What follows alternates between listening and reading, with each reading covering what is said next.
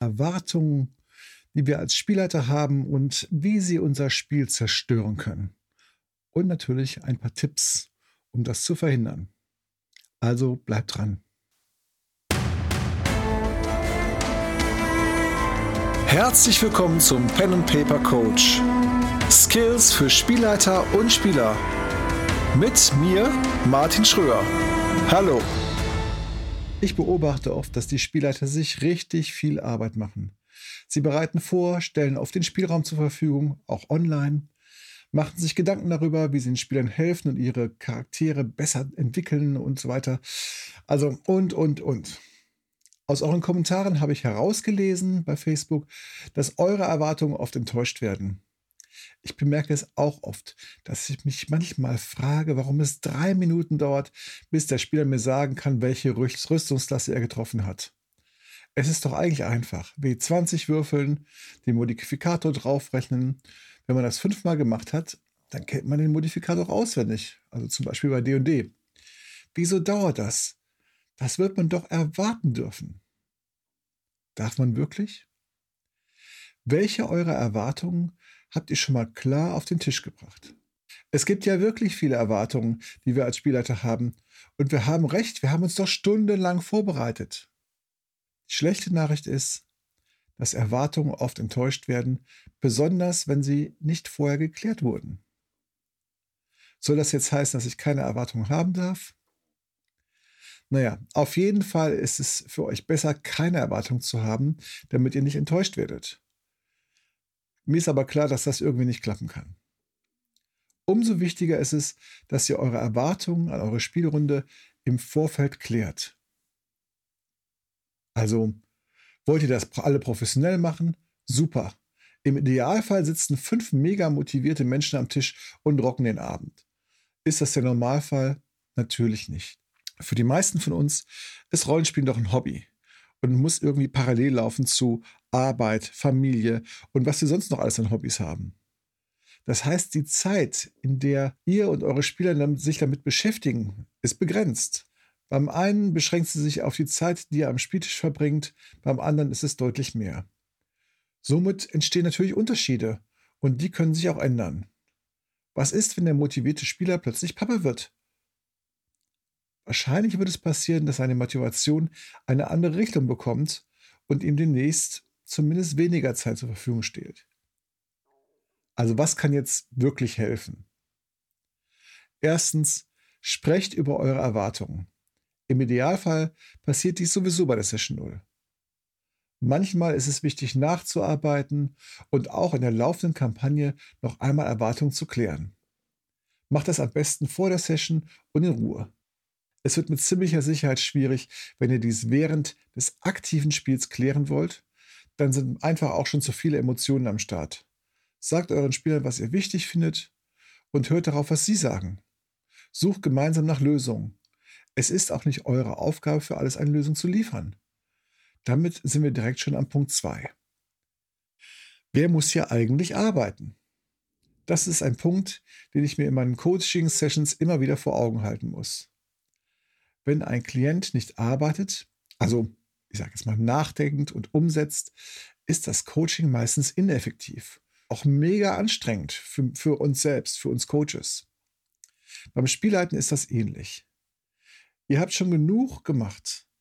Bringt eure Spieler ins Arbeiten und macht ihnen Stress. Oh, klingt gemein, ne?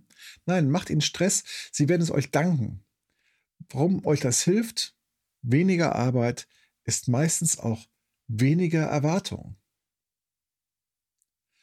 Dabei ist das richtige Timing oft wichtig. Nichts ist schlimmer, als durch eine Gaming-Session zu hetzen. Und das meine ich auch nicht. Es wird immer Phasen geben, wo die Spieler entspannt sein dürfen. Lange Reise, entspannt. Abend in der Kneipe nach dem letzten Dungeon, entspannt. Ein NPC ist in Not und die Charaktere müssen entscheiden, ihm zu helfen oder ihn sterben zu lassen. Entspannt. Nein! Macht es schnell. Beschreibt langsam weiter, was passiert. Wenn die Spieler sich nicht entscheiden, haben sie sich auch entschieden. Und zwar in dem Fall nicht zu helfen. Das ist doch auch im wirklichen Leben so. Wenn ich damit warte, die hübsche Frau anzusprechen, ist sie irgendwann weg. Das war auch eine Entscheidung. Viertens. Was ihr immer wieder tut, bestimmt das Spiel.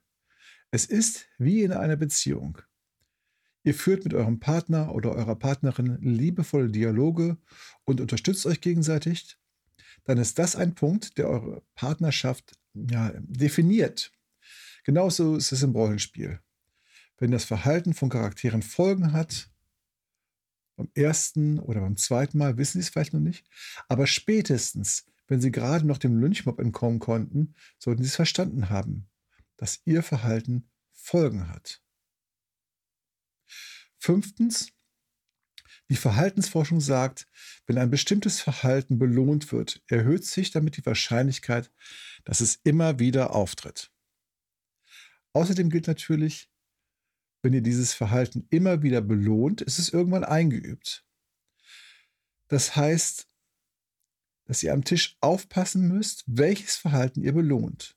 Wenn zum Beispiel ein Charakter einen anderen einen Streich spielt und alle lachen, wird der Spieler darin bestärkt, also belohnt, immer wieder Streiche zu spielen.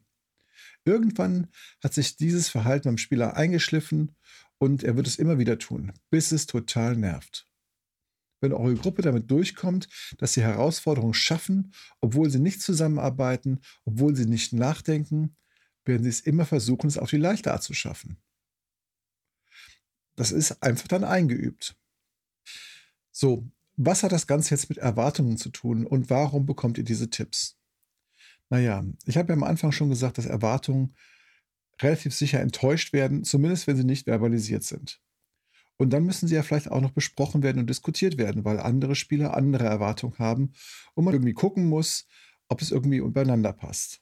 Also klar ist es wichtig, seine Erwartungen und seine Vorstellung von dem, was am Abend am Spieltisch abläuft, klar zu machen und zu besprechen. Das soll auch bitte immer weiterhin so bleiben. Das möchte ich nicht in Abrede stellen. Trotzdem habt ihr auch als Spielleiter einfach dadurch, dass ihr bestimmt, was ihr am äh, Spieltisch durchgehen lasst oder nicht, die Möglichkeit, bestimmte Verhaltensweisen zu beeinflussen. Entweder dadurch, dass die Wahrscheinlichkeit erhöht wird oder sie erniedrigt wird. Ich habe das ja in Punkt 4 ähm, und 5 schon gesagt. Denkt dran, das, was ihr durchgehen lasst, wird einreißen und das, was ihr nicht durchgehen lasst, wird sich wahrscheinlich irgendwann ausleben. Fazit. Im Endeffekt habt ihr als Spielleiter viele Möglichkeiten, das Spiel zu bestimmen. Die offensichtlichen sind natürlich die Tools, die ich aufgrund des Systems, das ich spiele, und meiner Rolle als Dungeon Master habe. Die weniger offensichtlichen sind die, die ihr durch euer Verhalten und eure Reaktionen am, am Spieltisch beeinflusst. Ja, wie reagiere ich darauf, wenn jemand telefoniert? Wie reagiere ich darauf, wenn jemand sich über seinen Mitspieler lustig macht? Das alles sind total wichtige Punkte und man muss sich als Spielleiter darüber im Klaren sein, wie man auf Sachen reagiert. Deswegen ist es oft im Vorfeld klar, sich klar zu machen, was ich mir wünsche am Spieltisch und dann während des Spiels ab und zu mal auf eine andere Ebene zu gehen, sich selbst zu beobachten und zu überlegen, ob ich immer noch da bin bei dem, was ich mir wünsche für unser Spiel. Erstmal für heute. Vielen Dank fürs Zuhören. Ähm, ich merke gerade, dass das Ebene wechseln, also sich selbst beobachten und sowas, ähm, vielleicht interessant sein könnte und darüber möchte ich beim nächsten Mal sprechen. Also bis zum nächsten Mal. Das war der Pen and Paper Coach. Skills für Spielleiter und Spieler mit Martin Schröer von D20 Sounds.